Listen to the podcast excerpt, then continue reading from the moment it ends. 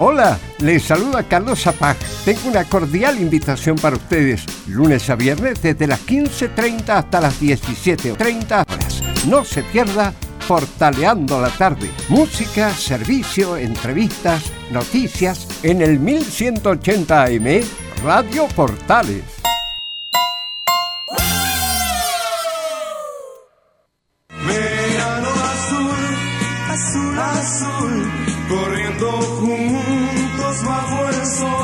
Radio Portales, en tu corazón, la primera de Chile y en verano.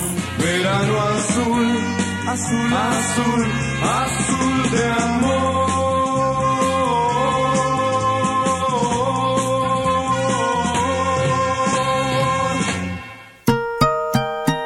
13 horas 31 minutos. Atención a la red deportiva de emisoras amigas de Radio Portales.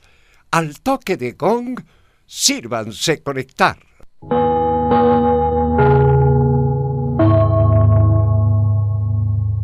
...60 minutos... ...con toda la información deportiva. Vivimos el deporte con la pasión de los que saben. Estadio en Portales. Ya está en el aire con toda la emoción del deporte. Comentarios. Carlos Alberto Bravo. Velus Bravo. René de la Rosa. Laurencio Valderrama. Camilo Vicencio. Patricio Muñoz y Ricardo Jamasmí. Reborderos. Enzo Muñoz. Nicolás Gatica. Rodrigo Vergara. Juan Pedro Hidalgo y Rodrigo Jara. Producción, Nicolás Gatica. Técnico, Gabriel González Hidalgo. Dirección, Carlos Alberto Bravo. Estadio en Portales es una presentación de Ahumada Comercial y Compañía Limitada. Expertos en termolaminados decorativos de alta presión. ¿Qué tal? Buenas tardes. ¿Cómo le va? 14, no, 14, acostumbrado. Dos veces me castigo. 13 horas 33 minutos. ¿Cómo le va? Buenas tardes. Comenzando ya la edición central de Estadio en Portales, que comienza a 13 horas 30 minutos, nuevo horario, y hasta las 15 horas. Vamos al final con el bloque del mundo de la hípica. Se habla Sebastián Moreno. Ganó Católica 2 a 0 a Colo Colo, eso ya está absolutamente definido. Una fecha para Luis del Pino Mago. No contará con Luis del Pino Mago y tampoco con Moya, el cuadro de Universidad de Chile. Gran empate de Unión La Calera. El equipo del Cemento empató con Fluminense, uno de los grandes de Brasil, y lo eliminó 0 a 0 ayer. Tendremos reacciones del arquero Arias, otra de las gran figuras. Tendremos el informe de la U de Chile como todos los días el informe de Colo Colo, el informe de Católica y cerramos con todo el mundo de la hípica en estadio, en portales, en esta edición ya del día, viviendo el día 19 de febrero del 2020. Nicolás Gatica, ¿cómo le va? Buenas tardes, titulares. Buenas tardes, Carlos Alberto y toda la sintonía de portales titulares para esta jornada de día miércoles. Lo que decíamos claro, la clasificación se dio anoche de Unión La Calera y Coquimbo unido a la siguiente fase de la Copa Sudamericana. Coquimbo cayó como visita ante Aragua en Venezuela, pero avanzó por ganar 3 a 0 en la ida. Lo lamentable fueron las expulsiones de Pinilla y Pereira en el cuadro coquimbano. Y Calera, tal como el año pasado, dejó en el camino a otro cuadro brasileño fluminense. Esto lo consiguió tras el gol de visita conseguido justamente allá en el Maracaná. Y además se dio por primera vez que dos equipos clasificaban el mismo día a una instancia superior de un torneo internacional. Mañana es el turno de Palestino que jugará ante Guaraní por la fase 3 de la Copa Libertadores el volante Luis Jiménez está ya descartado por lesión para ese compromiso. En Colo Colo Moza presentó una querella esta mañana contra los responsables de los incidentes del domingo. En cuanto a Mario Sala ya se está evaluando un posible ultimátum para el técnico Albo. En la U del Pino Mago estará una fecha por su expulsión ya que no fue aceptada la apelación por el Tribunal de Disciplina. Siguiendo con el tribunal dentro de algunos días se debería conocer la sanción para Coquimbo, Católica y la U por los incidentes ocurridos en la segunda fecha. Y en algo similar, Sebastián Moreno se refirió al partido Colo Colo y UC y habló sobre qué medidas deberían tomarse para intentar controlar la violencia. Ahora nos vamos a la épica junto a Fabián Rojas con estos titulares. Pausión por Luis con lo justo. Candy Rose dejó un grato sabor. Rolando Santelices y su pasión por la épica y finalmente Humberto Chita Cruz recibió la copa de Candy Rose. Esto y más en la presente edición de Estadio Portales. Y estaremos con Fabián en, en directo en el día de hoy. Bueno, siempre está en directo porque está siempre en el club hípico, en el hipódromo, está en el sport, está en todas partes. Fabián Globo Rojas. Bien, ¿cómo está Camilo? Buenas tardes. Muy buenas tardes, Carlos, para usted y todos los auditores de Estadio en Portales. Antes de estar en detalle con don Sebastián Moreno, presidente de la NFP. Bueno, al final ganó Católica 2 a 0. Sí, se le otorgó ese, ese- esa fue la definición del Tribunal de, de Disciplina de la Asociación Nacional de Fútbol Profesional, no el Tribunal de Disciplina, fue, sino que del directorio. Eh, dos goles eh, a cero, se mantiene el marcador con el que estaba la, la Universidad Católica hasta el momento del determinado el compromiso, cuando se suspende, que fue en el minuto 71. Y claro, con esto, con esta decisión, la Católica que llega a 12 puntos, es el puntero exclusivo del campeonato. 12 puntos. Bien, vamos a escuchar entonces al... Yo pensé que... Me parece que debatieron mucho, ¿ah? porque al final el castigo para la U, el castigo para el, para Coquimbo Unido, el mismo castigo para Católica, Católica. quedó todo pendiente, ¿no? Todo pendiente, pero se debería conocer ya esta semana, a diferencia del de Colo Colo, que todavía va a tener que esperar eh, por lo menos una semana más. Cuando ya empiezan estas cosas a alargarse así, ¿ah? me da la sensación que va a ir solamente un castigo económico, me da la sensación que no va a ser mucho más allá de lo que la gente está esperando. Bien, vamos a escuchar a Moreno, el presidente del fútbol chileno, uno de los ¿Ah? uno de los presidentes que menos pauta ha marcado en el fútbol chileno, yo no recuerdo, hasta Nasur lo hizo mejor, fíjese. Con eso se lo digo todo, hace muchos años atrás. Moreno, la decisión fue unánime, considerando que se habían jugado tres de, de- del cuarto partido. Hoy día tuvimos una eh, reunión de directorio donde recogimos todos los antecedentes y todos los informes técnicos referidos a la lamentable situación que ocurrió en el, estadio eh, Monumental el domingo pasado. Y por resolución del directorio se ha definido eh, dar por terminado el partido de Colo Colo contra la Universidad Católica, dando por ganadora al resultado deportivo que existía en cancha en ese en minuto 71, que es Universidad Católica, que se da por ganador por el- la cantidad de dos goles contra cero. La decisión fue eh, unánime y se consideraron todos los eh, informes, tanto de, del árbitro, de, la, de seguridad del club, de seguridad de, de ANFP, entre otros informes, eh, que llegaron, llegamos a la conclusión como directorio que la- la salida, eh, también respetando el, el marcador deportivo del momento, y ya considerando que había transcurrido un tiempo importante, tres cuartos de- del partido, minuto 70, eh, y con las lamentables condiciones de seguridad que imperaron en, en ese partido, hemos definido eh, darlo por terminado.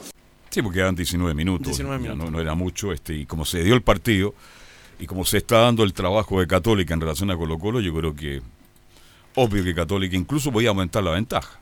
Si hubiera estado en 0 a 0, a lo mejor hubiera sido diferente la situación, me imagino, absolutamente. 0 a 0, 1 a 1, pero la, situación es totalmente distinta, totalmente diferente. Creo que tomó bien la iniciativa del señor Moreno y el fútbol entonces ha castigado a Colo Colo y ha perdido 2 a 0. Sí, se mantuvo el mismo, se mantuvo el marcador entonces con, con el que Católica estaba, estaba ganando. Se le preguntó a Moreno qué medidas se van a tomar para intentar mejorar la seguridad. Tenemos que seguir avanzando en, en adaptarnos a, a- a- a fortificar en materia de seguri- de seguridad. Hay planes en el mediano y largo plazo, también hay planes en el corto plazo, pero entendamos que de aquí, por ejemplo, a la implementación del sistema de reconocimiento facial, eh, eh, queda un, un tiempo.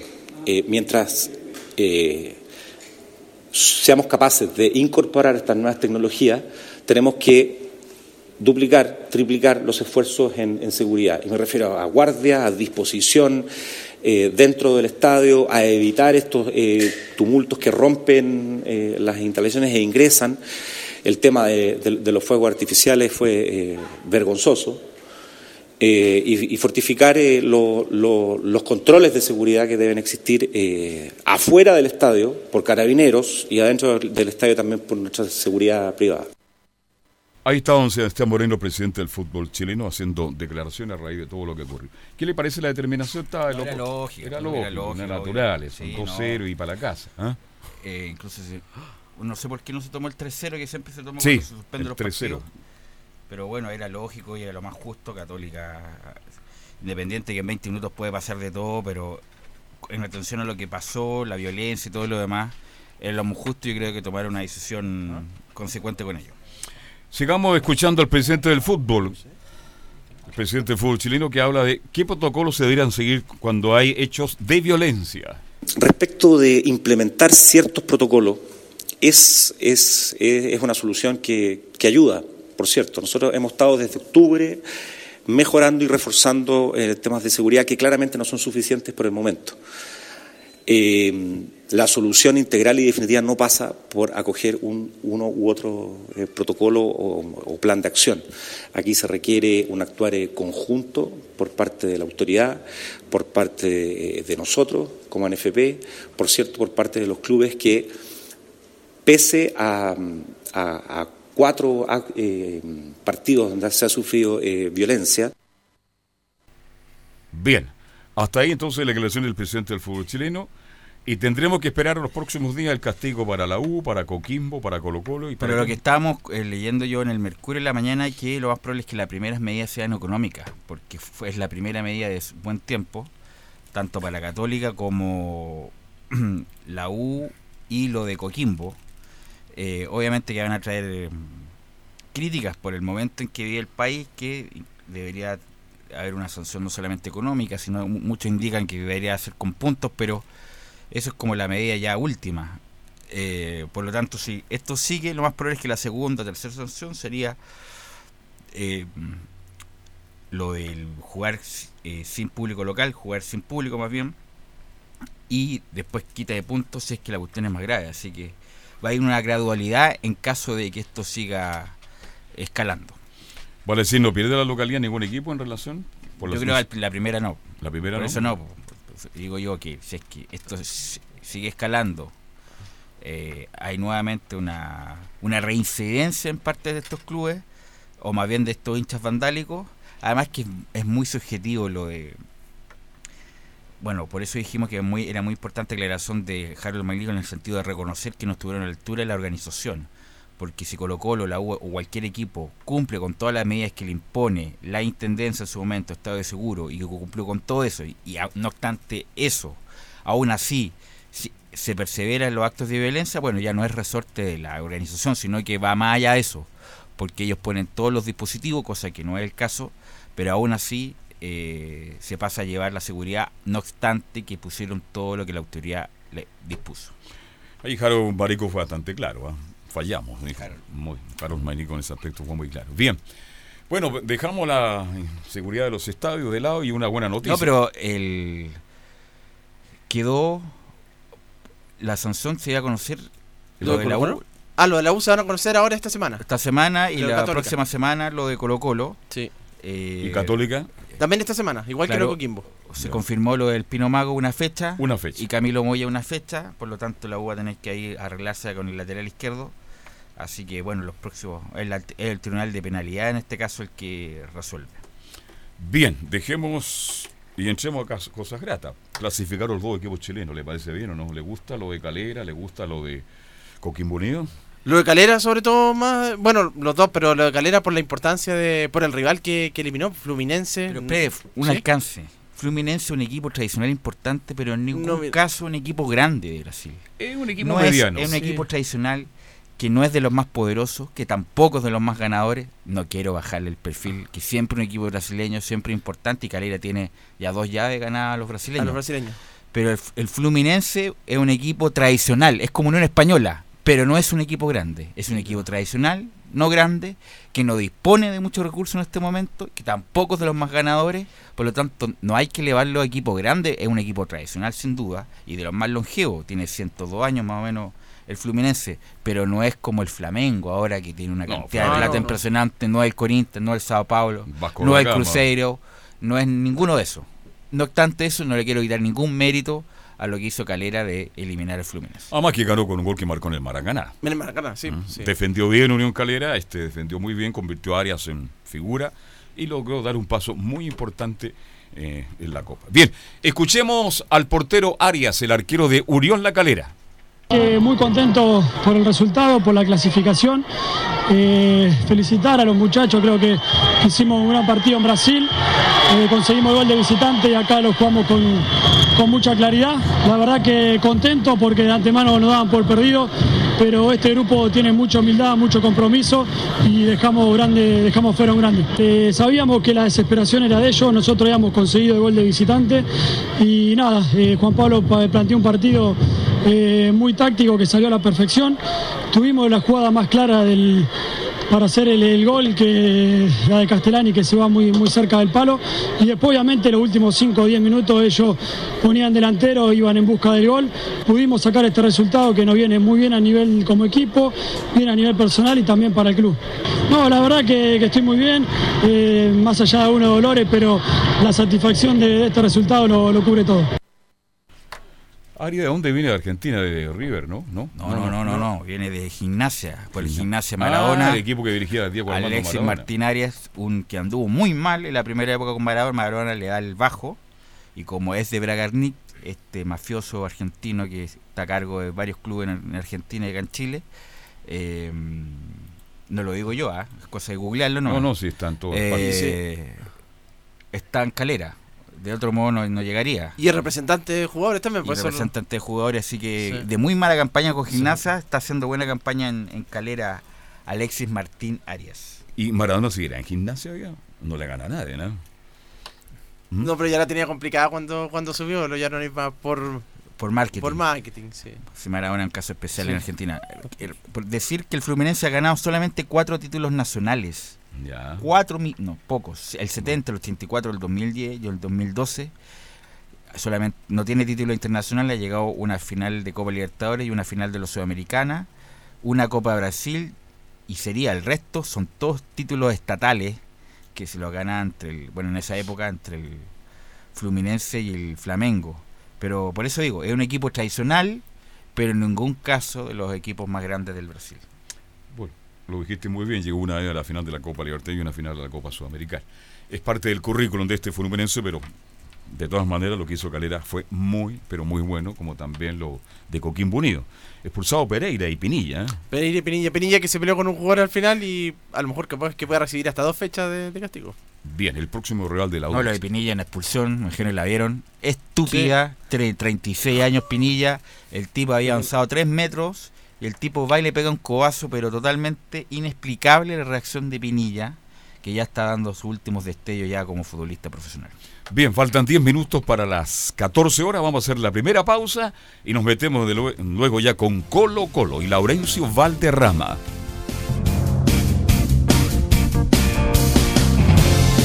Radio Portales le indica la hora. 13 horas 48 minutos. Comercial IAC Compañía Limitada. La mejor calidad mundial en laminados decorativos. Comercial IAC Compañía Limitada es Vertec en Chile. San Ignacio 1010, Santa Rosa 1779, Avenida Mata 446 y Portugal 501. Comercial IAC Compañía Limitada es Vertec en Chile.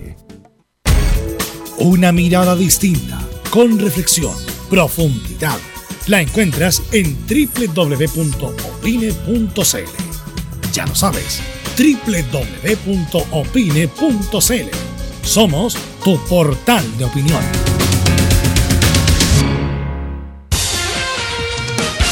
Gracias a los superdividendos, tu hipódromo Chile siempre te paga más. Juega en Teletrack.cl. Descarga gratis la nueva aplicación de tu hipódromo Chile que siempre te paga más. Termolaminados de León, tecnología alemana de última generación. Casa Matriz, Avenida La Serena, 776 Recoleta. Foro 22 622 56 76. Termolaminados de León. Visita www.radiosport.cl, el sitio web de la Deportiva de Chile. Programas, noticias, entrevistas y reportajes, podcast, radio online y mucho más. Todo lo que pasa en todos los deportes lo encuentras en www.radiosport.cl. La Deportiva de Chile en Internet. Radio Portales, en tu corazón, la primera de Chile y en verano.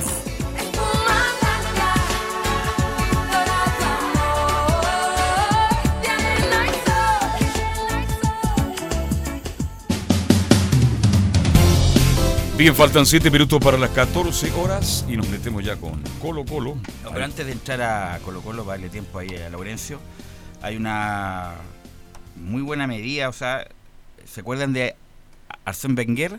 Sí. El histórico técnico técnico del Arsenal que ahora tiene un cargo en, en, en la FIFA respecto de la, del desarrollo estratégico de la FIFA con, con, y también tiene una relación directa con el International Board. Muy interesante lo que estaba leyendo respecto del Oxai, que quiere hacer un cambio en el Oxai para que no haya discusión respecto si es milimétrico o no, y esto se va a resolver en los próximos días. Eh, y el Arsene Wenger habla respecto que, abro comillas, no estará fuera de juego si alguna parte del cuerpo que puede marcar un gol está en línea con el último defensor. Por lo tanto, si hay que, no sé, pues si hay una pierna que está unos centímetros sobre la última línea del defensor, pero una parte del cuerpo sí, no va a estar en Oxide. Así que yo creo que No puede se ser una, una modificación muy interesante para que todos estos Oxide milimétricos que se producen incluso en el VAR no sean tomados en cuenta y le den, el, entre comillas, el- la derecha al, al delantero. Así que puede ser una muy buena medida para que incluso haya más goles de los que hay. Interesante, ¿eh? vamos a estar muy atentos. Arsène Wenger, el histórico Técnico de Arsenal. ¿Cuántos años estuvo ahí? ¿20? muchos años y está a cargo este, como de la parte del desarrollo de la FIFA, conectado con el International Board, que es la que eh, actualiza o renueva las normas del fútbol. Don Laurencio Valderrama, ¿cómo le va? Buenas tardes. Carlos Alberto Velo, por supuesto, las buenas tardes para ustedes y para Salúdeme- todo el panel. a el favor. panel y el público que nos escucha acá en Estadio Portales, edición central. En esta ocasión no estuvimos ni, en- ni en el Estadio Monumental ni, ni en el centro de entrenamiento, sino en el Centro de Justicia de, de Santiago, ubicado acá cerca de la radio en calle Pedro Montt, donde estuvo el presidente, el cuestionado presidente de Blanco y Negro, Aníbal Moza, quien estaba en unas pequeñas vacaciones con su familia. Ah, fuera- no estuvo en el partido el domingo. fue- justamente, eso fue una de las principales críticas para el timonel de Blanco y Negro, pero al ver eh, todo el, el problema de los incidentes ante la Católica. Él es del sur, re- de Puerto, es de Puerto Ara. él. Claro. Pero, pero está fuera del país. ah, eso, ya, eso es lo que comentaba el día de hoy en la conferencia. Y el tema es que volvió para Santiago para eh, poder establecer una querella junto al abogado de Blanco y Negro, Rodrigo Quintana, básicamente por los daños al estadio monumental eh, provocado por los mal llamados hinchas, por el saqueo a un local comercial, que bien lo, lo mencionaban los compañeros en la transmisión dominical de Estadio Portales, y por las lesiones que sufrió el delantero argentino Nicolás Blandi. Eh, si les parece, vamos de inmediato con la primera, Vamos. con la primera de- eh, declaración, que es del abogado Rodrigo Quintana, quien en exclusiva con Radio Portales eh, eh, se refiere a la querella contra ocho personas individualizadas en Estadio Portales. Eh, la querella es una querella que se presentó por los hechos previos eh, y los hechos ocurridos durante el partido, básicamente por los daños que sufrió el Estadio Monumental, que fueron cuantiosos, también por el saqueo de un local comercial que está dentro del, eh, del estadio y por las lesiones que sufrió el jugador Nicolás Blandi. Eh, los delitos que se imputan, por tanto, son daños, saqueo, lesiones y también el porte de elementos para eh, producir esos delitos, como alicates y los elementos pirotécnicos. La querella se dirige contra ocho personas que están individualizadas y contra quienes resulten responsables. Uno, bueno, uno se pasa mucha película y mucho rollo con las series que uno ve de Estados Unidos, sobre todo, ¿ah? que indi- individualizan inmediatamente una cara. Pero esa tecnología las policías la tienen, hace rato ya. La PDI la tiene, que es la Policía Civil de Chile, la tiene perfectamente y me imagino con un trabajo de inteligencia tampoco tan profundo lo podrían individualizar. Ojalá que esto se lleve a cabo, hemos hablado tantas veces de esto. El que mejor habla de estos temas, y lo debo reconocer, es Guarelo respecto de lo de la Garra Blanca. Yo concuerdo totalmente con él, el sentido que esto no tiene color político, sino solamente sacar ventaja del momento.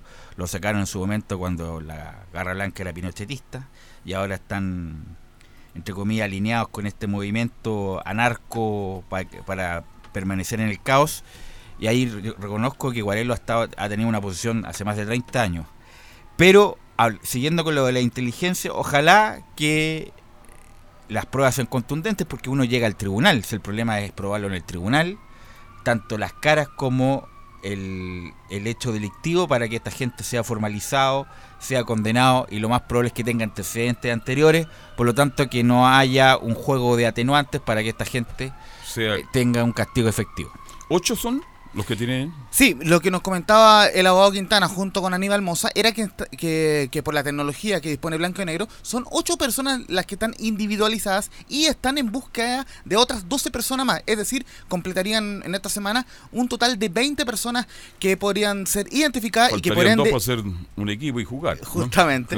Y que por ende no podrían volver a ingresar nunca más al estadio eh, monumental. Eh, justamente fue una conferencia bastante extensa por un tema de, de tiempos. Hemos sacado las, las, dos cuñas principales, o por lo menos del, del tema que, mm, sobre los, los, incidentes del día domingo. Y la primera que, mm, que, se refiere eh, a Aníbal Mosa es justamente que a la distancia vio con mucha pena y rabia estos incidentes, pero repudiamos todo acto de vandalismo acá en Estadio en Portales. Lo vi a la distancia con mucha pena, con mucha rabia.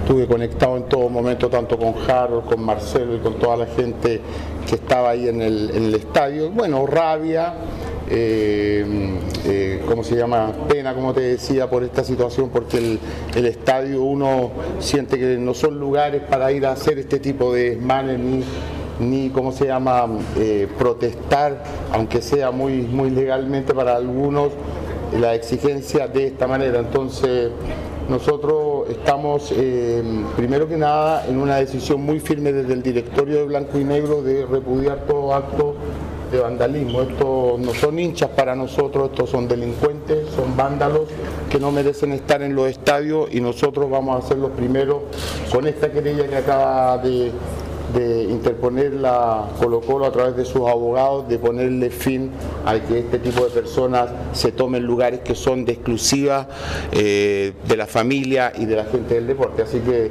estamos muy consternados, muy abocados a revisar todo lo que ha sucedido. Yo llegué ayer solamente, ayer en la mañana y he estado más de 10 horas reunido con toda la gente, tanto legal como operativa, y ya estamos dando las primeras señales en cuanto a colocar esta querella individualizada que antes no se había podido lograr.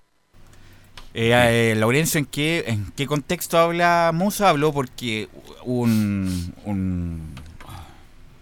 una zona de prensa, habló por la querella. Claro, ¿En, mira, qué contexto eh, habló Moza? Justamente Moza fue acompañado, como te decía, por el abogado eh, Rodrigo Quintana, por el abogado de Blanco y Negro, estaba también Alejandro Paul el, directivo de Blanco y Negro, para presentar entre ellos tres una querella, eh, como se dice siempre, contra quienes resultan responsables, pero en, este, eh, en este caso es contra ocho personas más quienes resultan responsables porque obviamente eh, colocó los... Y están ubicadas esas personas, que es distinto. ¿Cómo?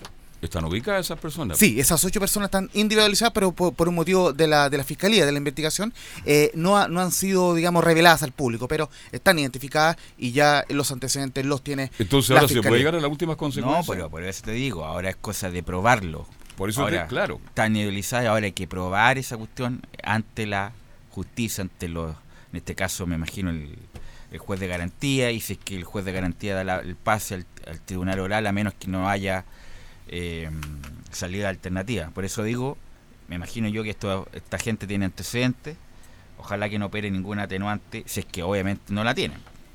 Y eh, el otro, la otra declaración justamente con este tema, eh, el, sobre el tema de los lamentables incidentes en el Estadio Monumental del día domingo, eh, justamente eh, Aníbal Mosa destacó la labor realizada junto a Carabineros y recalcó justamente que estamos en búsqueda de otros 20 individuos y ya estamos dando las primeras señales en cuanto a colocar esta querella individualizada que antes no se había podido lograr Ese es un punto bien importante. Hoy día, mm, hace tiempo atrás, Colo Colo hizo una inversión importante en lo que significan cámaras de reconocimiento facial. Sin esas cámaras hoy día nosotros no hubiésemos podido tener el nombre, el root, la dirección y todo eso. Y eso ha sido un, un mérito, no solamente blanco y negro en este caso de Colo Colo, sino también de Carabineros, porque Carabineros nosotros le entregamos las imágenes a ellos y ellos se conectan con el registro civil y logramos tener hasta el día de ayer, como les decía, ocho personas, pero seguimos buscando el, el espectro nuestro de las imágenes y de todas las personas que nosotros tenemos identificadas llegan alrededor de 20 personas. Sobre esas 20 nosotros vamos a, a- a- a recaer todas las acciones legales que nos permita la ley. ¿Cuáles son los daños? Porque se habla de muchos daños en el Estadio Monumental. ¿La tribuna o la parte donde están los kioscos de, de venta de, de comida? A ver, son, son dos tipos de, de daños diferentes. Eh, primero, en cuanto al incendio que ocurrió en el, en el sector de la, de la tribuna Tucapel, eh, y que obviamente eh, nos dio mucho susto, digamos, cuando estábamos en, en, usted en- estaba en lejos, ¿y ¿por transmisión qué de- iba a sentir susto? No, pues no, pero por, por, lo, por lo que pasara, por la gente, digamos. eh, ya, fue- estaba fue- preocupado fue un por, tema eso, por la- bien- familia, por los niños, por la señora, que fueron en gran cantidad. Exactamente, justamente un tema bien, bien, bien complicado. Y bien por los saqueos de algunos comerciantes que Y, trabajan y ahí. eso es lo otro, que eh, como no se había dado mucho en el Estadio Monumental, porque en otra época, y usted bien lo sabe, eh, eh, han habido varios incidentes, lamentablemente, en el Monumental, pero no recuerdo antes que hayan habido saqueos en locales comerciales dentro del estadio, lo cual Sí. tiene bastante molesta a la gente. Es que los sándwiches son muy ricos. de eh. blanco. No, estamos hablando en serio ahora. No, no, porque lo digo en estamos- serio, Estamos, en estamos forma hablando en serio porque esta gente, como bien, bien dice Val Laurencio, primera vez que la saquean ahí en el mismo, al interior Porque del- está de moda eso, pues, No, y algo, eh, todo, eh, donde hay bastante comida grave. hay que saquear. ¿ah? Y esto eh, fue, fue tal el revuelo que provocó la NFP, como bien lo, escuchamos en las declaraciones de Sebastián Moreno, que una información que me hizo llegar el amigo eh, Jarita de, de Curicó es, y se las digo muy brevemente, la gobernación provincial de Curicó informó que el partido del próximo lunes 24 entre Provincial Curicó Unido y Colo Colo se disputará solo con público local, con el fin de resguardar la seguridad de los hinchas y también eh, agrega el comunicado que el partido se mantiene a las 18 horas en el estadio bicentenario La Granja de Curicó y que las puertas del recinto se abrirán dos horas antes del partido. Lo que les puedo comentar es que eh, Aníbal Moza repudió la medida, eh, dice que el, el- el fútbol no se puede jugar con, con- con una sola hinchada, pero que él entiende en, en el fondo que esto es una medida eh, de seguridad, pero claramente no la comparte y lógicamente en próximas ediciones de Estadio Portal también, también vamos a ver la distancia que marcó con la NFP.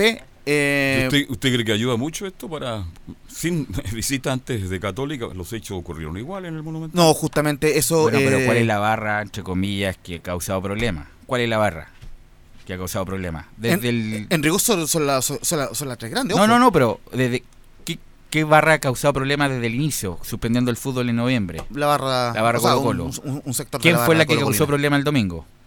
Justamente. Ya la barra Colo Colo. Sí. ¿Quién va a Curicó de visita? Justamente. Ya, entonces, y, una- y la Curicó no es una barra menor tampoco. ¿ah? Son No, bien- no, Son bien, guapos, entonces, ¿ah? yo creo que, en atención a las circunstancias, me parece Está bien. Me parece bien la medida de que no haya visita. Ojalá que se normalice con el tiempo y haya visita, pero en atención a lo que estamos viviendo y que lamentablemente iba a ir escalando, me parece bien la medida. Yo creo que estaba el, eh, estaban eh, el rumor de que se iba a jugar sin público el partido y al final eh, se confirmó esta medida que ya es el tercer partido del campeonato nacional que se juega sin público visitante, en, en este caso Curicunio ante Colo Colo el próximo día lunes por la quinta fecha del campeonato nacional. Bien. Eh, ¿Algo más sobre esta situación o entramos a hablar un poquito de fútbol? Eh, lógicamente, eh, eh, eh, consignar que durante la semana ya se va a conocer el tema de los, de, lo- de los 20 in- individuos que estaban siendo investigados. Y el próximo martes está citado Colo Colo al Tribunal de Disciplina de la NFP para hacer su descargo contra, eh, digamos, por estos incidentes, porque es muy probable que eh, a Colo Colo le- eh, el mismo día martes, el próximo martes 25, se resuelva el tema de su castigo a la localía. Así que eh, Colo Colo eh, ya eh, te- te- eh, tendrá el próximo martes 25 para defenderse, eh, pero es muy probable que lo castiguen al cuadro eh, popular sin la localía en el Estadio Monumental. Pero aquí también está Católica esperando resolución y está la U también. Justamente, pero eh, lo que salió en, el, en el- la resolución de- del, del Tribunal de Disciplina es... Porque si a uno de los tres los castigan para jugar sin público, aquí tiene que caer todo. ¿o Pero no? acá es una medida administrativa, no es una sanción todavía. Claro. Es una medida administrativa de la NFP, de la Intendencia. Todavía no sale la sanción del tribunal que está viendo esta semana, como dice Camilo, me imagino que el viernes va a salir la sanción.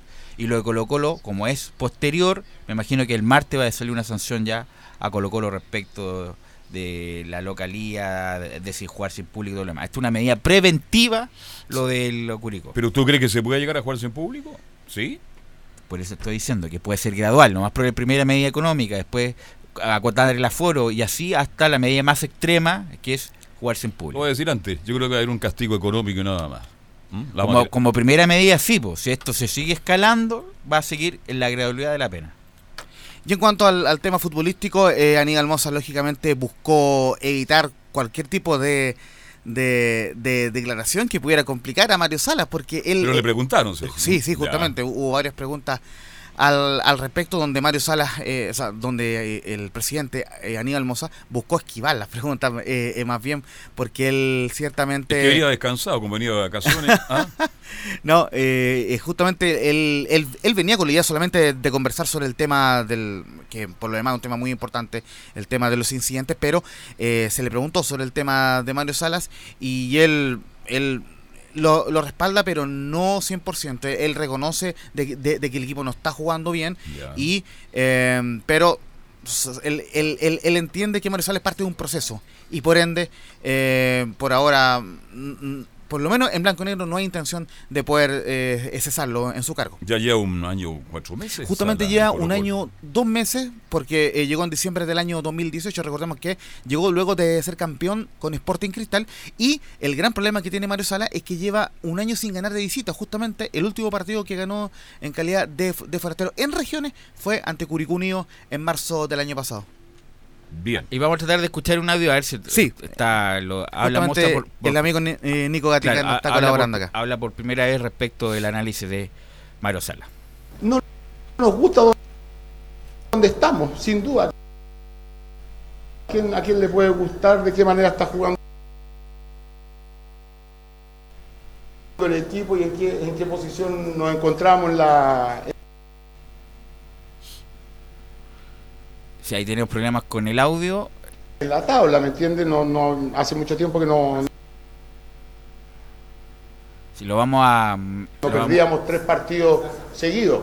Pero bueno, eh,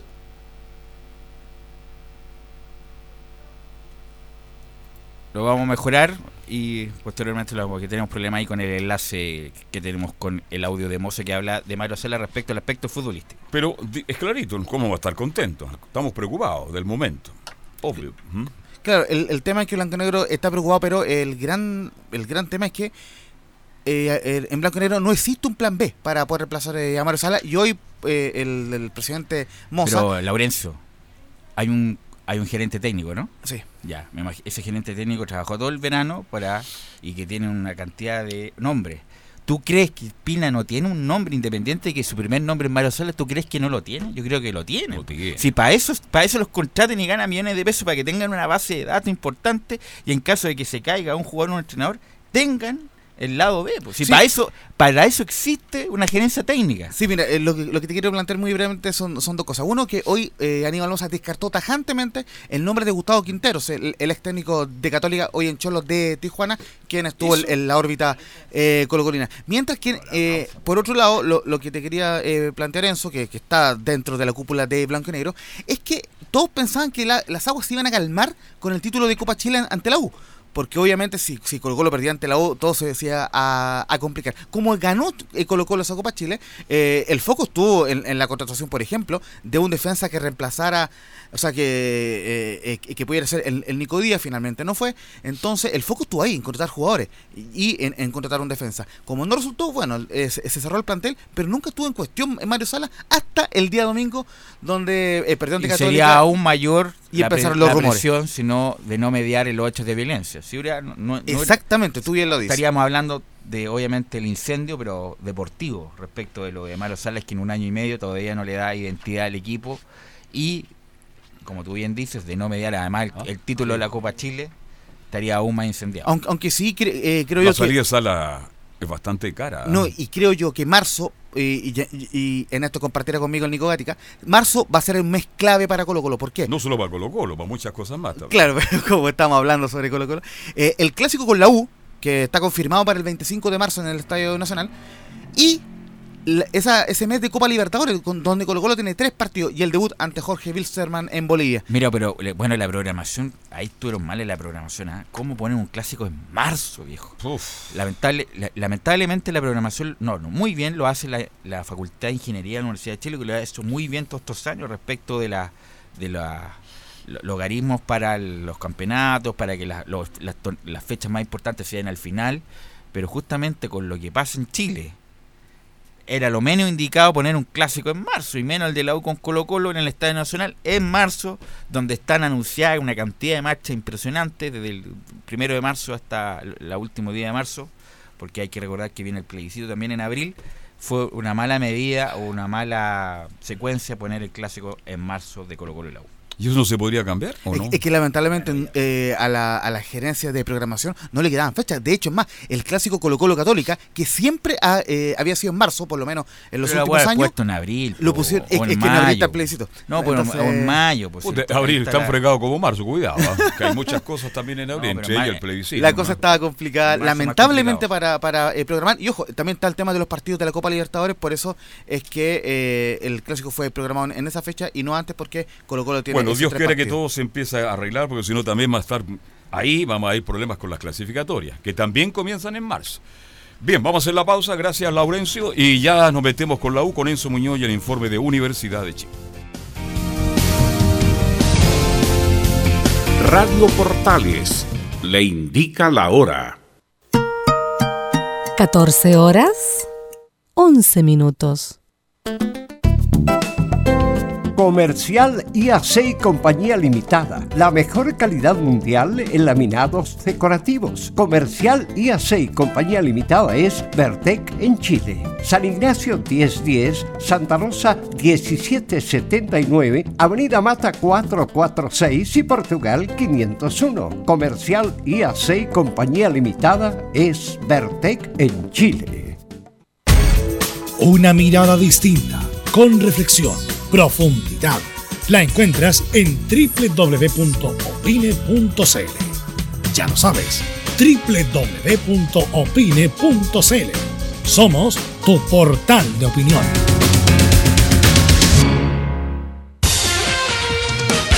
Gracias a los superdividendos, tu hipódromo Chile siempre te paga más. Juega en Teletrack.cl. Descarga gratis la nueva aplicación de tu hipódromo Chile que siempre te paga más. Termolaminados de León, tecnología alemana de última generación. Casa Matriz, Avenida La Serena, 776 Recoleta. Foro 22 622 56 76. Termolaminados de León. Visita www.radiosport.cl, el sitio web de la Deportiva de Chile. Programas, noticias, entrevistas y reportajes, podcast, radio online y mucho más. Todo lo que pasa en todos los deportes lo encuentras en www.radiosport.cl. La Deportiva de Chile en Internet. 1180 en amplitud modulada.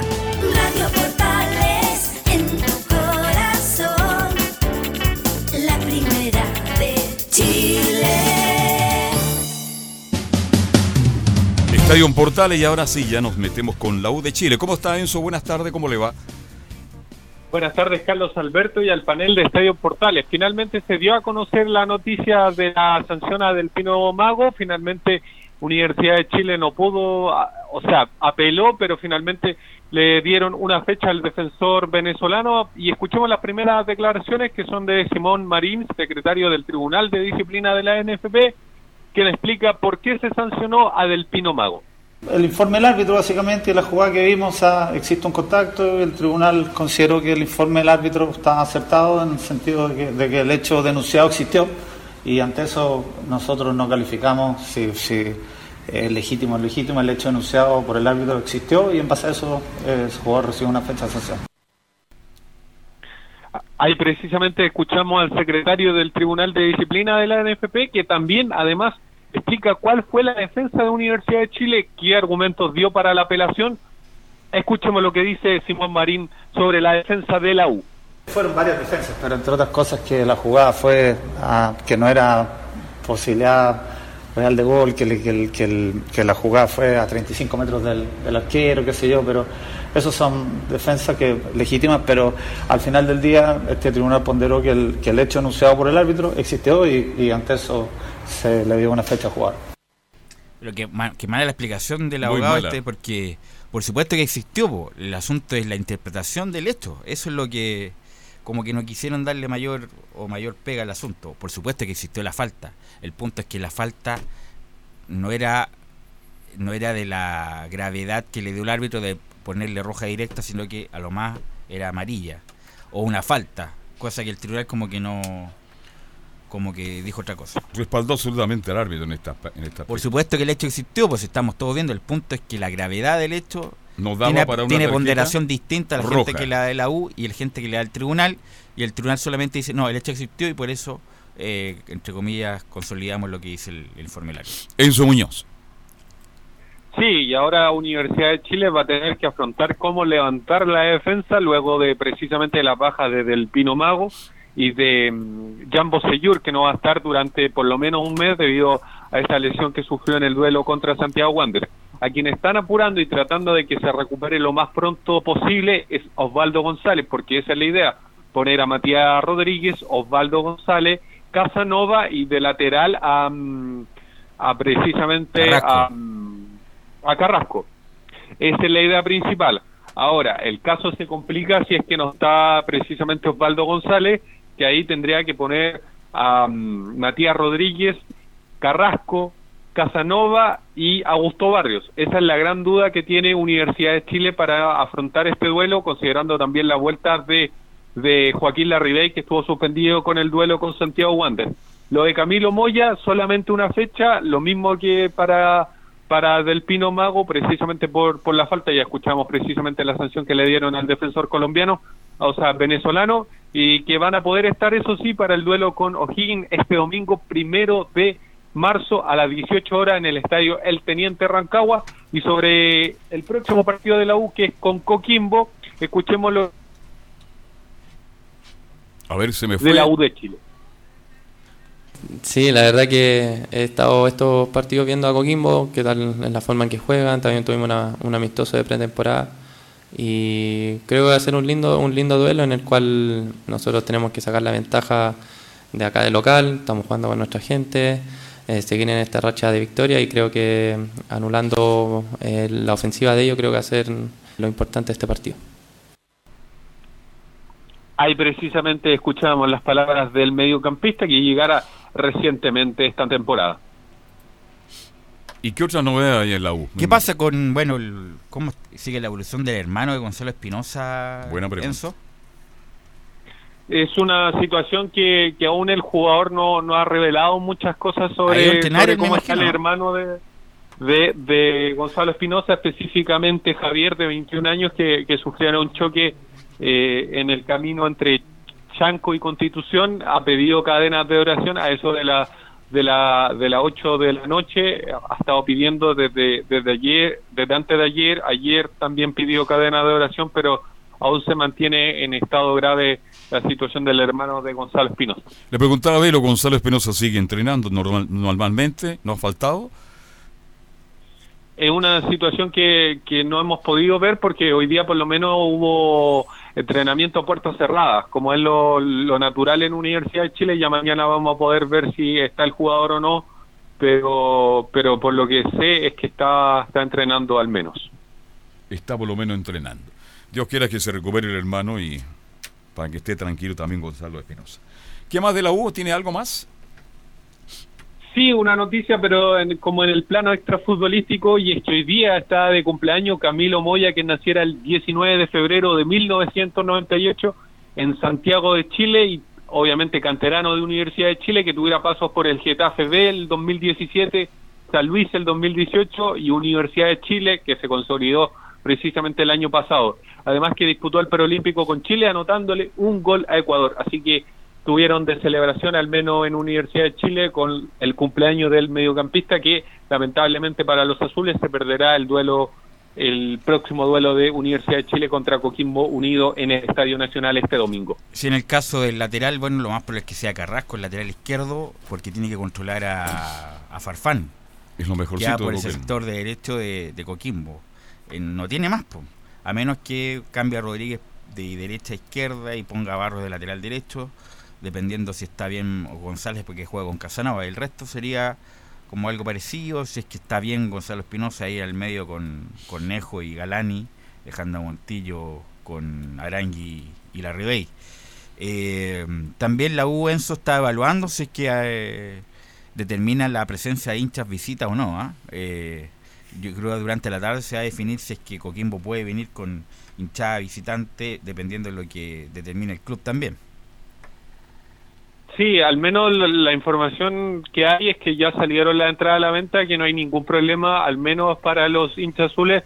Yo vi y estaban las entradas de visitas que se pudieran comprar, al menos, al menos ayer, pero escuchemos lo que dice el precisamente Fernando Conejo, el mediocampista, sobre la apertura de, de la Galería Sur y cuánto impacto tiene en los jugadores azules tratar de ver el estadio lo más lleno posible. No lo hemos conversado en el, en, el camarín, pero sí es, importante que esté eh, nuestra hinchada apoyándonos. Creo que va a ser importante para, como para este partido, como para los que tenemos de local, tener a los que a los que, que- a los que quieren ver el fútbol, los que quieren disfrutar este, este lindo espectáculo. Así que nada, contento de que vuelva la gente, de que vaya harta gente a apoyarnos este, este domingo, porque va a ser muy necesario para las cosas que queremos. Ahí escuchamos precisamente las palabras del mediocampista de Universidad de Chile. Bien, este, mm, vamos a ver cuánta gente lleva la U contra Coquimbo Unido el próximo fin de semana, el domingo, a las 17.30, ¿no? Así es, en el Estadio Nacional este domingo y el siguiente duelo ya es preparándose, van a tener que, que visitar la localidad, el- la región de O'Higgins específicamente para enfrentarse al equipo de Rancagua el domingo primero de marzo a las 18 horas, pero ya- eso ya es el siguiente después del duelo con Coquimbo que es esta semana. Bien, Enzo, gracias y muy buenas tardes.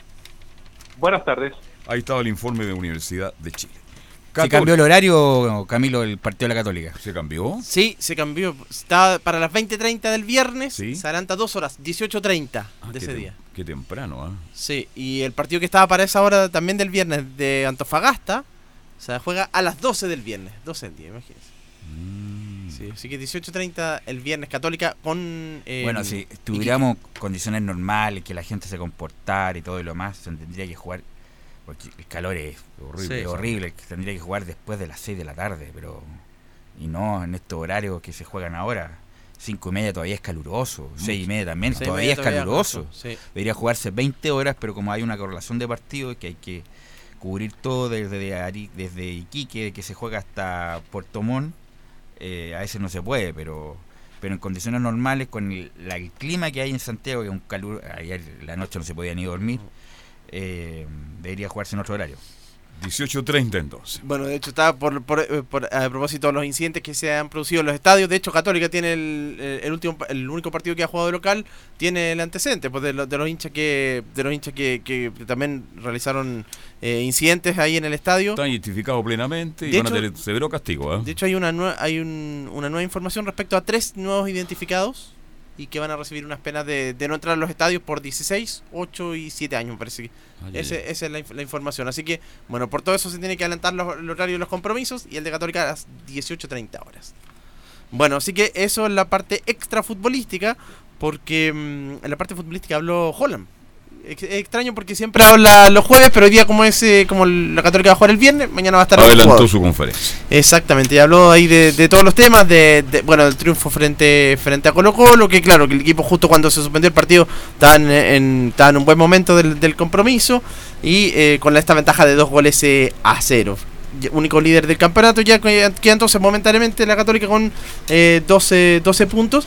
Y allá analizando lo que es el juego de la Católica, dice Ariel Holland, el técnico de la Católica, que lo más importante es seguir creciendo como equipo.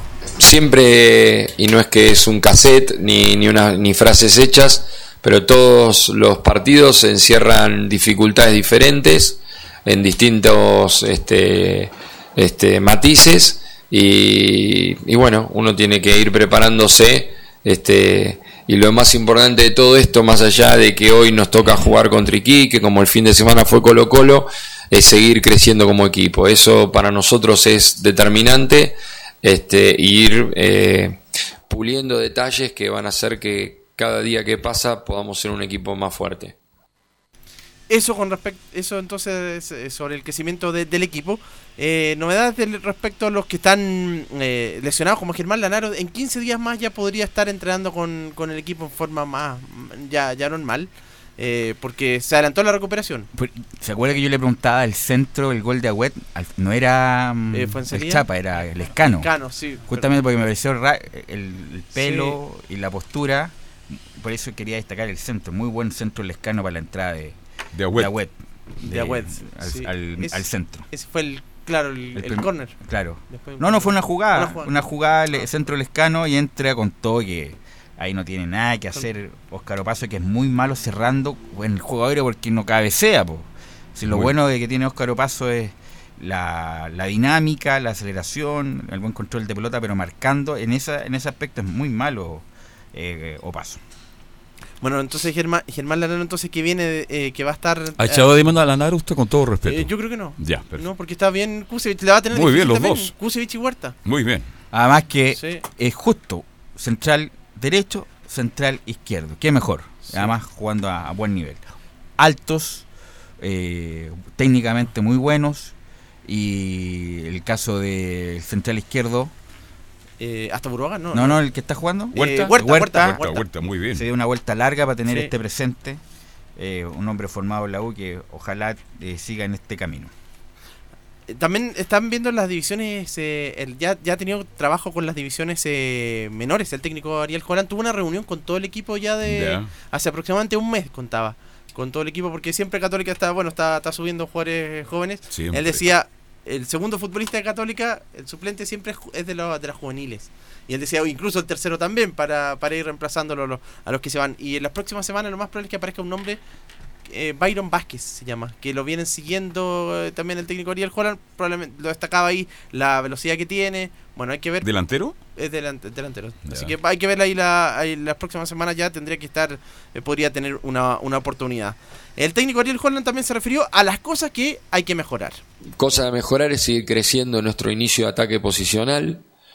Eh, seguramente hay equipos que nos van a querer presionar, inclusive no solamente a nivel local, sino que estamos ya en la antesala de empezar a jugar la Copa y tenemos que tener herramientas para, para poder y en cualquier estadio este, imponer nuestra, nuestra manera de jugar que pasa por, por defendernos con el balón.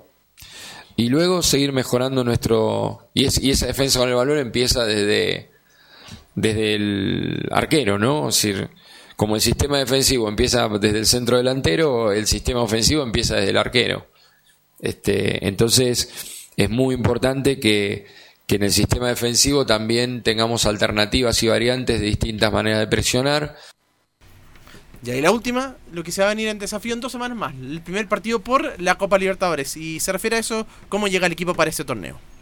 Bueno, en realidad para nosotros eh, todos los torneos son importantes, el campeonato local es muy importante también eh, y fíjate que no es sencillo en nuestros en nuestras latitudes jugar copa y campeonato y uno de los grandes desafíos es poder eh, estar a la altura en ambas competencias, ¿no? Porque generalmente los equipos que prestan demasiada atención en la Copa caen en los campeonatos o los que prestan demasiada atención en el campeonato no pueden hacer una buena Copa. Eh, muchas veces vemos en Europa que, que los futbolistas están acostumbrados a jugar miércoles y, domingo y, y acá decimos, eh, pero ¿cómo puede ser que allá puedan y acá no?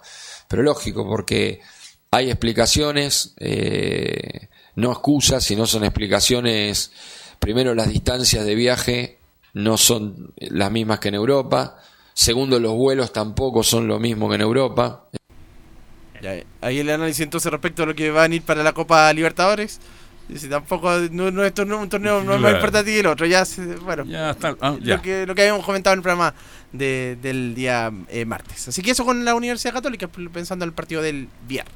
Bien. ¿Algo más, Velus? Nicolás Gatica, ¿alguna noticia de último instante? Hoy día juega Garín con Federico del Bonis por el ATP de Río, así que vamos a estar ahí atentos. Muy atento con Karim, que hasta ha hecho una muy buena temporada. 25 en el mundo por ahora. Hacemos la pausa, seguimos con Estadio en Portal y ya se viene todo el mundo de la hípica con Fabián, el Globo Rojas en Portal.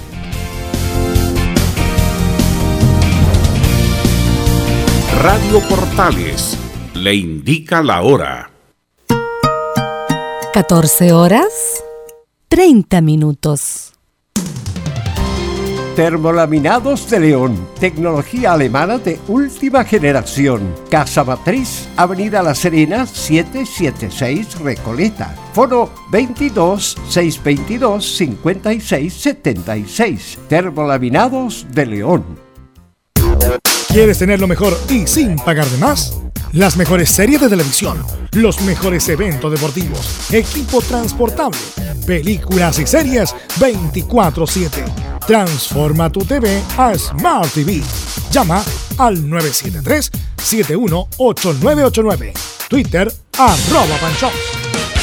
Disfruta las carreras de tu hipódromo Chile estés donde estés, jugando y ganando desde teletrack.cl. Primero, ingresa a teletrack.cl y crea tu cuenta con tus datos. Debes ser mayor de 18 años. Segundo, abona dinero desde tu tarjeta de crédito o cuenta bancaria a través del sistema WebPay. Tercero, juega de forma rápida, simple, segura y sin costos de mantención. Solo debes indicar el hipódromo, luego la carrera, el monto a jugar, la apuesta y el caballo. Finalmente, debes confirmar tu apuesta. Cuarto, si quieres retirar dinero, debes ingresar a Retiros. Luego debes ingresar tu RUT y el monto que deseas retirar. Finalmente, confirmar tus datos bancarios para que posteriormente se genere una transferencia directamente a tu cuenta. Ahora ya estás listo para jugar las carreras de tu hipódromo Chile desde teletrack.cl. Y recuerda que gracias a los superdividendos, tu hipódromo Chile siempre te paga más.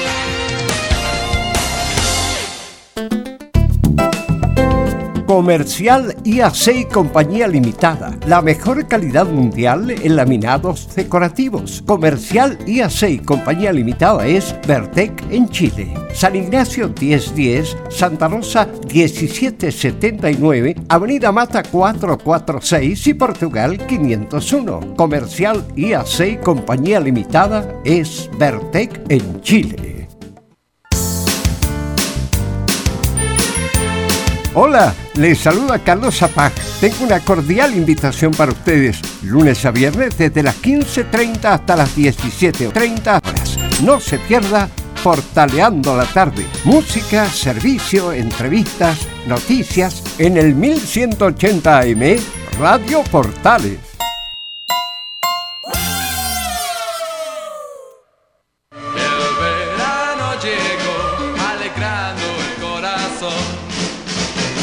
Radio Portales, en tu corazón, la primera de Chile y en verano.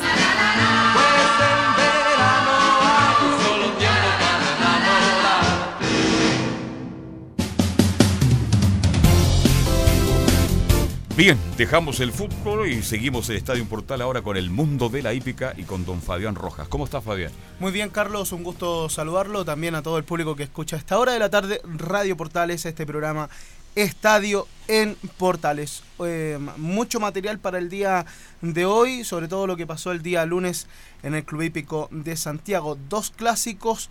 Vamos a comenzar con el segundo, porque el, primero hay muchas noticias. El clásico Pradilla. El clásico Pradilla. Ya. Justamente, victoria para Pachon for Luis, quien ganó con lo justo en la meta a una de las grandes favoritas como Acu Princess de dicho día. Acu Princess que venía de correr con grandes exponentes en, cuanto a los machos también y por dentro eh, la rollera eh, en un estrecho margen, tres en línea, pero salió favorecida Pachon for Luis, la criada en Aras Macul, una de las crianzas más antiguas de nuestro eh, país. Eh, entonces es la crianza de esta hija de Pachon for Gold. Vamos de inmediato con el relato de la victoria de Passion for Luis. Último pastrame, 200 metros finales. Acuprinces pasó al primer lugar. Segunda la rollera por los palos. Tercera Passion for Luis por fuera. Cuarto quedó Edmundo Dantes. Sigue la delantera Acuprinces. Passion for Luis a corta distancia por fuera. Los últimos metros va igualando a la puntera estrella que entre ambas. El tercer lugar queda la rollera. El cuarto lo tiene Cristal Rock tardíamente con Edmundo Dantes. Después viene por los palos. Rusa. Ahí escuchábamos a Mauricio Olivares eh, y nos indicaba en un estrecho margen la victoria de Passion for Luis, quien atropelló por la parte externa de la pista. Bueno, vamos a hacer una mención en la, en la página de Siempre Hípica. Se puede presenciar la imagen de los. Aquí es bueno citar los medios. ¿ah? Aquí no tenga problema usted en citar los medios porque somos parte.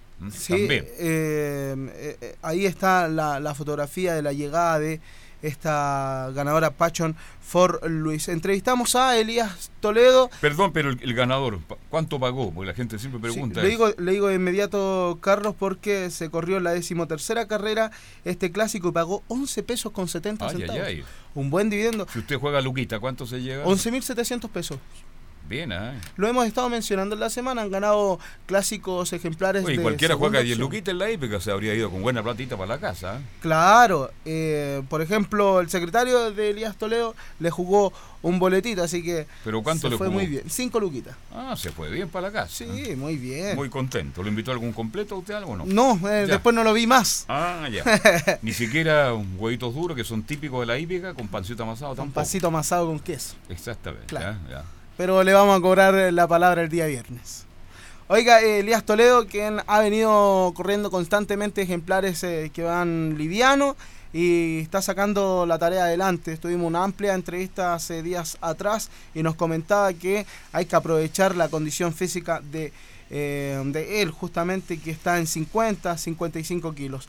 Segunda Acu Princess, tercero la Rock and Rollera y cuarto en Mundo Dantes. Imagínense, tres hembras llegaron por delante de un macho. Siempre se da que el macho llega por delante de eh, las hembras, sin embargo, acá fueron más las hembras, marcando 59 segundos con 89 centésimas en una pista normal de pasto, pero un tiempo que es eh, 59 segundos porque había mucha palizada.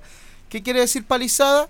Es que se resguarda y se guarda la parte interior de la pista para luego los clásicos más importantes tenga un, un estado pero perfecto. Es por eso que se va cuidando la pista y se va eh, achicando esta de un total de, ejemplo, 70 metros, se va achicando a la mitad y así eh, consecutivamente según eh, lo que vaya requiriendo quien está a cargo de las del trámite de, de las canchas en el Club Hípico de Santiago sobre todo.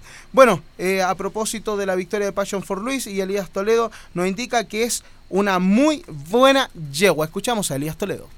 Sí, bueno, la yegua, buena yegua, eh, iba liviana, le favorecía bastante el peso físico que llevaba. Eh, la semana ella la trabajamos y anduvo muy bien, así que estábamos con bastante fe de que íbamos a hacer buena carrera. Y bueno, se logró, gracias a Dios, el triunfo y, estamos eh, celebrando la victoria con, con don Alejandro. Ahí está con don Alejandro Aguado en este momento, quien se encuentra castigado y lo está reemplazando su assistant trainer eh, Raúl eh, Bobadilla. Así que eh, el homenaje para Alejandro Aguado, quien está detrás, hace el trabajo, pero a la hora de correr lo reemplaza Raúl Bobadilla. También Elías Toledo nos cuenta porque dio alcance en la meta con esta Passion for Luis. Escuchamos a Elías Toledo. Sí, bueno, y, a mí me gusta siempre buscarle los callos hasta el final, no, no le pierdo la fe nunca. Y este era un caso, venía por dentro, no quería avanzar mucho, los últimos 300, 400 metros la saqué hacia afuera, ella me respondió y bueno, el peso que lleva 51 kilos le hizo, le hizo bastante bien. 70. Ahí es, eh, ¿Quién, estaba es- la- quién es el favorito en esta carrera? Era Acu Princess, justamente Ya. la que llegó ¿Y en el segundo lugar. En segundo lugar, ya. Sí, Carlos me comentaba fuera de micrófono que se cuida bastante la pista para los grandes clásicos porque se juega más. Eh, más que se juegue más es porque hay que cuidar también eh, a los futuros campeones eh, y a los futuros exponentes en los distintos clásicos de Latinoamérica, como por ejemplo el Carlos Pellegrini, si es que se animan a ir a correr y también el latinoamericano. Es por eso que los distintos hipódromos, sobre todo el Club Hípico y Valparaíso Sporting, porque el hipódromo Chile al tener solamente una pista, eh, va tiene que hacerlo sí o sí en esa pista. En cambio, el Club Hípico y el Valparaíso Sporting tienen una de arena y una de pasto, eh, por lo tanto van intermediando en ambas canchas, pero así se va cuidando la parte interna. E incluso le cuento que en el Valparaíso Sporting se cierra eh, más o menos en agosto, septiembre la cancha para volver con todo a eso de finales de noviembre con eh, el clásico que, es- que se disputa en mitad de diciembre, el clásico Alfredo L.S. Jackson, tan importante también como el doble oro que tiene el Valparaíso Sporting. Eso para que también el público vaya interiorizándose con cuánto es la palizada, los cambios eh, de pista, todo eso. Una, una pregunta. Sí. Este, un, un caballo en pasto y en arena. ¿Cómo se, ¿Cómo se elige dónde él tiene mayores posibilidades? ¿Hay caballos que hacen las dos? Hay caballos que corren muy bien en las dos pistas. Ya. Sin embargo, cabe destacar que en la preparación se va viendo si el caballo está apto Ya. para correr en la arena o en el pasto, en donde rinde más. Eh, la mayoría de los ejemplares que están habitados en el Club Hípico de Santiago, eh, los dos años, están para correr en el pasto. Sin embargo, hay algunos que eh, no les gusta mucho el pasto y los preparadores dicen que, eh, que quizás eh, no les gustó el pasto, vamos a cambiarlo a la arena y es ahí en donde comienza a hacerse todo este manejo con los distintos ejemplares. Usted para que es un experto en hípica. los gran- los ¿Cuál es más difícil, el pasto o la arena? Depende del caballo, ¿no? Yo creo que es más difícil el pasto. Ya. porque en la arena tienes más eh, posibilidades de correr, porque tanto en el club como en el Valparaíso Sporting y en el Hipódromo Chile tienen arena. Sin embargo, el pasto solamente está en el Club Hípico de Santiago como gran potencia y en el Valparaíso Sporting quizás puede ser una alternativa. Pero si estás en Santiago es más difícil viajar a región, en este caso a Viña del Mar. No obstante, cruzar el Mapocho para la arena del Hipódromo Chile se hace un, un poco más complejo porque el trainer que se le hace a un caballo se le hace en una pista. Si usted lo tiene habituado en el pasto, es más difícil o tendría que conllevar más tiempo para prepararlo para correr en arena. Va a depender también de cómo se acomode también el ejemplar. En este caso, creo que es más complejo el pasto que Esa foto la es suya, arena. ¿no? Sí, por supuesto. Sale muy buen buen usted. ¿eh? En, en la playa Perdón, El ¿cuá- Sol, ¿cuánto- ¿Cuántos kilos ha bajado con todo respeto? cerca de 20 kilos. Uy, uy, uy, lo felicito por eso. Y va a seguir bajando, ¿eh? Sí, por supuesto. Ya. Eh, también, cambiando de tema, pero manteniéndonos en el día lunes, el primer clásico de la jornada fue la victoria para Candy Rose, quien vive el mejor momento de su campaña. Otrora corredora del Stud Fortuna, la vendieron y la compró nada más ni menos que un, un gran centro delantero, lo conversábamos ayer, Sí. eh, Rolando Santelices. Ex centro delantero de Everton de Viña del Mar. Everton, Palestino, Palestino. entre otros. Incluso estuvo en Liga Deportiva de Quito. También. Sí. Es el hijo del expresidente Santelice que tuvo Everton de Viña del Mar. Sí, y también en esta entrevista, porque tenemos varias eh, notas acá, eh, nos cuenta algo más y también con su suegro, porque es un personaje muy recordado por todo el ámbito del fútbol. Escuchamos el relato y la victoria de Candy Rose. 300 metros finales, Candy Rose nuevamente al primer lugar, dos cuerpos de ventaja, segunda True Gift, tercera Rose Line, cuarta por los palos, per favor, y quinta Dale Nomás, está siendo feliz, séptima Treasure Island, última Termópila, Candy Rose, cuatro cuerpos, mantiene muy fácil el primer lugar Candy Rose, cuatro cuerpos y medio, aumenta a cinco y gana Candy Rose, segunda se ubica por los palos, per favor, tercera siendo feliz, Nuevamente Mauricio Olivares en la narración con la victoria de Candy Rose. En un momento se le pusieron al lado... Me gusta como relata, pero me gusta más Fabián Roja, fíjese. ¿Sí? Sí, es una opinión muy personal. Muchas gracias. Fabián Roja es un fenómeno el relato. Oiga, eh, con respecto a este Candy Rose, se le puso al lado True Gift. Sin embargo, sacó más ventaja. eh, aumentó su ventaja en los últimos 300, 400 metros y se hizo em- imparable para la defensora del Manchas negras, colores muy antiguos, familiares también de Rolando Santelices. Y a propósito de Candy Rose, conversamos con su preparador, un preparador que ha estado eh, en casi todas Mm. eh, las notas que hemos hecho clásicas, porque es don Sergio Inda Montano, nuevamente. ¿Cuántos años llevan esto? eh? Él lleva muchos años. La familia India está ligada a la hípica por Sí, muchos a años. él lamentablemente han fallecido dos hermanos ligados a la hípica, Eduardo Inda y también Nicolás Inda, muy comentado porque rodó en una múltiple rodada en el Club Hípico de Santiago, incluso salió en varios programas de la televisión y Eduardo Inda que sufrió también eh, un lamentable fallecimiento que es difícil de recordar porque No, atentó la contra su vida. Claro.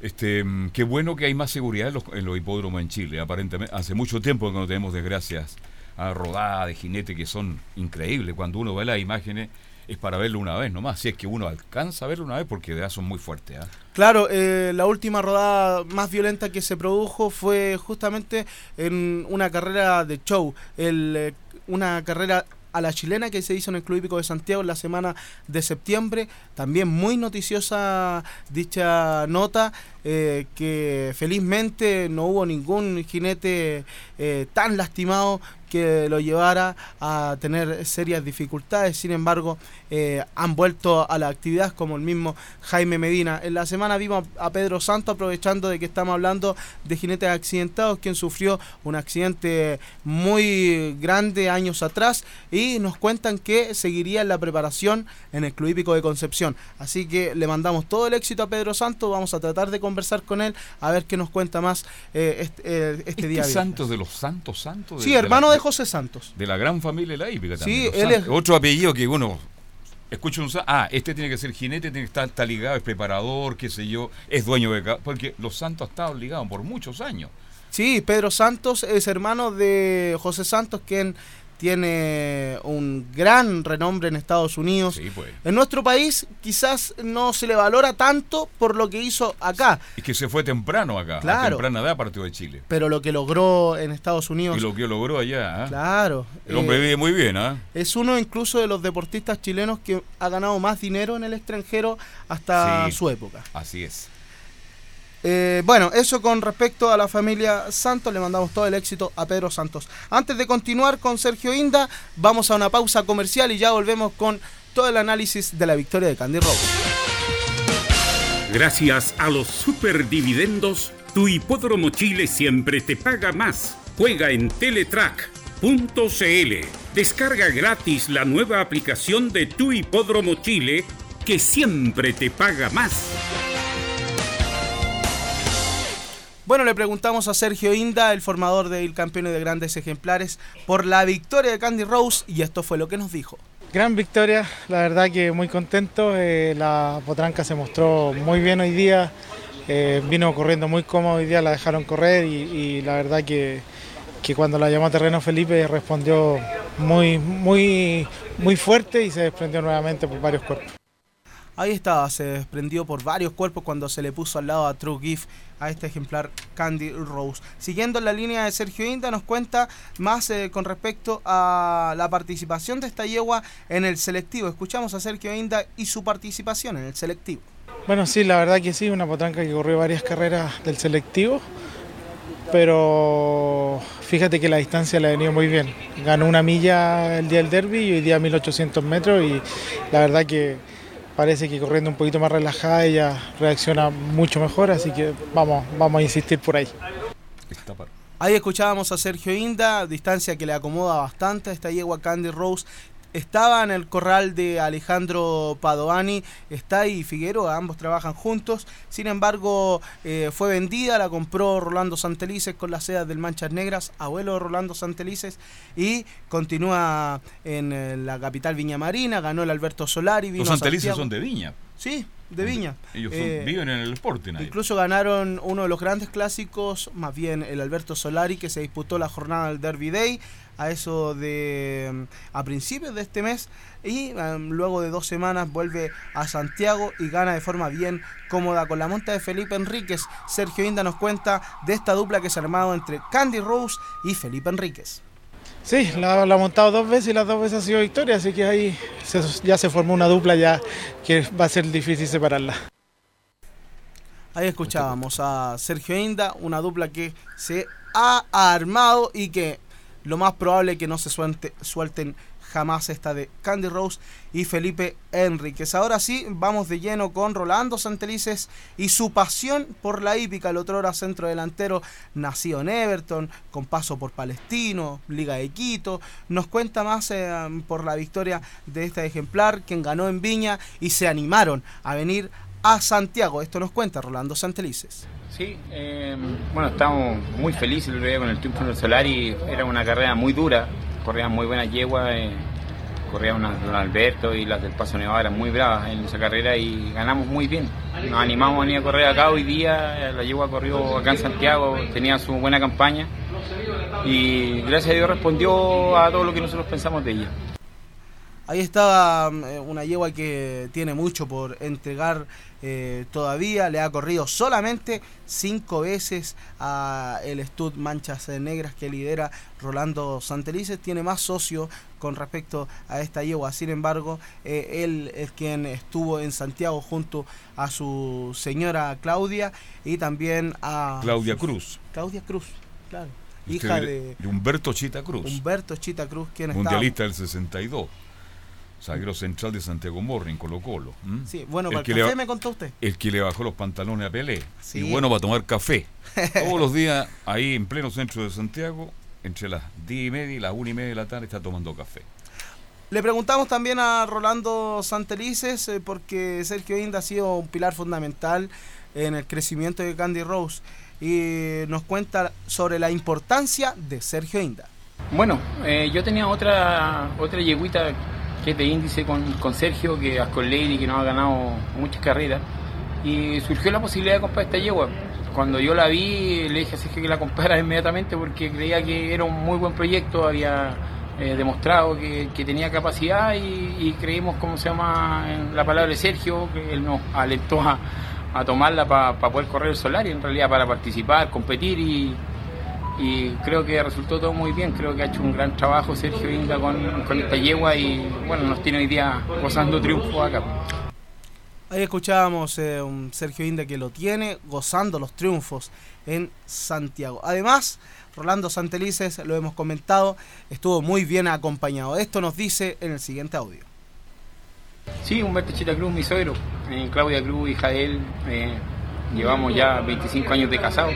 Tenemos una familia con Ignacio eh, y Nicole, mis dos hijos. Eh, eh, estamos hace muchísimo tiempo ya en la familia con, un grande como el Chita Cruz. Y a propósito de Chita Cruz, quien está muy marcado, nos dijo Rolando Santelices en la nota que le hicimos, pero también le preguntamos, ¿y cuándo sociedad con su suegro en un caballo con Chita Cruz? Esto fue lo que nos dijo Rolando Santelices. Y la pregunta, ¿cuándo sociedad con Chita Cruz? Eh, ahí lo tenemos, pues en nuestra cala, el amuleto. Así es que está siempre ahí apoyando, así que es, es socio honorario. Socio honorario. Socio honorario, ¿eh? Claro. Estaba muy feliz. Y eh, Humberto sabrá de hípica, debe saber, pues, con- me imagino con... Bueno, también le preguntamos a don Humberto, pero antes de ir con Sí. Humberto, también le preguntamos a Rolando Santelices porque hay una pregunta que siempre nos hacemos acá en el estudio, es entre la relación entre el fútbol y la hípica. Y esto nos dijo Rolando Santelices. Porque son deportes de masa. Hay mucha gente que está involucrada en la hípica, eh, los cuidadores, Víctor Álvarez, que hoy día es, es el cuidador de la yegua, que Carlos Silva, que el capataz, que les mando un gran abrazo a todos ellos porque han hecho un gran trabajo. eh, Antonio Mandujano, que la cuida acá en Santiago. Eh, hay mucha gente detrás de, de- de estos triunfos. Eh, es un, un deporte muy difícil que, que cuesta mucho solventarlo porque no todos tienen la capacidad. Pero nosotros hicimos un esfuerzo por esta yeguita que nos está resultando y, y ¿cómo se llama? El fútbol es algo parecido. El fútbol es- eh, hay mucha gente de pasión metida ahí y, y esto yo creo que es por donde más se relaciona es ahí en la pasión que hay por la hípica y el fútbol. Bueno, ahí escuchábamos a Rolando Santelices. Oye, el toque, ese toque de corneta, ¿qué significa? Ah, eh, eso es... Perdone que le haga esta pregunta, pero el común de la gente que está escuchando lo ha recibido muy bien esto porque así la gente va aprendiendo porque todo tiene un significado en la hípica. Lógico, ayer comentábamos lo de la campana. Claro. Y, Casi eh, me caí el acento porque salió muy bien la campana. Usted estaba en vivo en directo ayer. Sí, y esto de, de esta trompeta, Trompeta, decirle, trompeta. la que suena, eh, es el llamado a apurar para ir eh, ya a ingresar a los eh, al partidor, Al partidor, a los distintos A ver, la campana es para. para que apuren el peso y Ah. para que vayan a montar. Perfecto. Y la trompeta es para que ya se Que apuren vayan pr- a pronto al partidor. Claro. Exacto. Apurar al partidor los distintos ejemplares. Inclu- eh, Incluso escuchábamos de fondo a Mauricio Olivares. Van a ingresar al partidor los participantes de la decimocuarta carrera. Así que eso con respecto a el, el- más bien a la trompeta que suena sonaba de fondo. Escuchamos ya a Rolando Santelices y también anduvo acompañado de Chita Cruz, a quien le preguntamos por la hípica. Escuchamos sí a No, Humberto no, Chita no ha sido nunca hípico, sino nada más que porque justamente un yerno tiene a Candy Rose, el caballo, eh, además que es casado con mi hija. Y de repente la iba a ver dos veces ya. Décima carrera, ganado, primero el 12 eh, Don digo, Quillagua. eh, A futuro yo creo Segundo el que a 9, dar mi mucho que chiquitita. Tercero el 13, épica Paz Fred. de Chile. Cuarto el 5. Un yerno que también fue futbolista, estuvo en Palestino. Sí, estuvo en Palestino, Everton, estuvo en, en la Liga Deportiva en Ecuador. Eh, un- fue un gran jugador. Y, bueno, entre la pelota y las patas de los caballos ahora eh, está su vida. Así que es de de esperar que le siga yendo bien y que, bueno, que salgan más candidatos, como dice eh, el dueño de los caballos. Oye, Humberto tiene cada historia, cada anécdota como técnico. Hay una que yo me siempre. Una vez dirigí a San Felipe, ¿ah? ¿Ya? Estadio lleno, espectacular el partido. Y bueno, y anduvo mal San Felipe en el primer tiempo, que perdía 0-1. Y llegó Humberto Cruz. ¿ah? Antes que llegaran los jugadores, dibujó una gran U en la pizarra. Antes se usaba mucho la pizarra, una gran U. Y, y, empezó a retar a los jugadores, pero ¿cómo? Que nos corren. Y miraba la pizarra y decía, ¿por qué puse la U? no sabía por qué he puesto la U. Pero ¿cómo es posible? Hay que meter, hay que luchar, el estadio está lleno, este partido es importante, hay que ganarlo, porque si nos metemos, si ganamos hoy día, ganamos la próxima semana, ya estamos entre los primeros, y mirá a la pizarra y los jugadores todos lo miran, y la U, y un jugador le digo, y la U, la U, bueno, la U, la U, la U, la U, la U, la U. De humildad, de humildad, humildad. ¡Ay! Vamos a la cancha con humildad. Humberto Chita, un personaje del fútbol. Un chileno. personaje. Humildad. Y es una voz también autorizada porque él jugó en Colo Colo y le preguntaban por lo que pasó en, el Monumental. Y esto fue lo que nos dijo. Bueno, es una lástima porque eh, meter el fútbol en lo que está pasando a nivel nacional en el país no tiene nada que ver. Sí, lo que debe alegar a la gente ir y alegar eh, quién es el que está dirigiendo el país. Eh, tienen que alegar justamente con los que están dirigiendo el país, por qué están las cosas pasando por estos momentos, las cosas malas, ganada por dos cuerpos, un cuarto, en, el en la vía laboral como en la vía El particular cuarto y a el cabeza, el quinto a dos cuerpos. que es un ente, El sexto a medio cuerpo, deportivo minutos, que 12 es segundos, 22 para que la gente esté relajada y están pasando cosas que no deberían haber pasado nunca. Yo concuerdo con él que el fútbol es algo para ir a distraerse, para estar relajado, para olvidarse de los problemas y creo que se están mezclando este tipo de mm, eh, eventos sociales que están pasando en nuestro país con respecto al fútbol y también con el estallido social. Eso nos contaba al respecto Chita Cruz. Quedan muchos audios también, eh, vamos a tratar de pasarlos el día de mañana porque siempre es interesante escuchar a un hombre de tanta trayectoria porque nos contó al respecto del Mundial del 62, también eh, algo un respaldo que le entrega él a Reinaldo Rueda y también la diferencia entre el fútbol actual y el, fútbol y el fútbol eh, antiguo. que él jugó. Mm. Claro, el del 62 justamente. eh, y también se la juega por el equipo que mejor juega al fútbol en el campeonato nacional. Bueno, Por eh, ahora acompaña a su, ¿ah? Claro. a su hija, a su... A Claudia, a Rolando y también a Ignacia, a Ignacio, su hijo, y Nicole.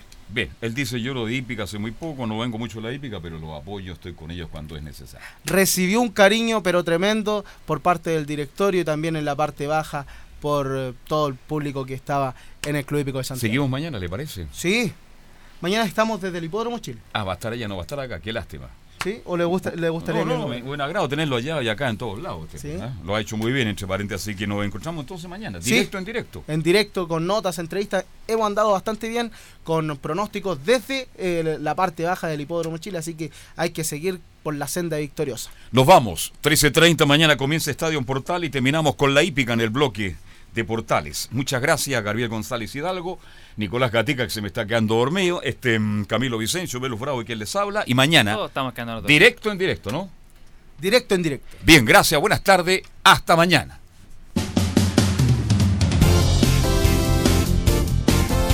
Siempre junto a todo el deporte. Estadio Portales. Fueron 60 minutos.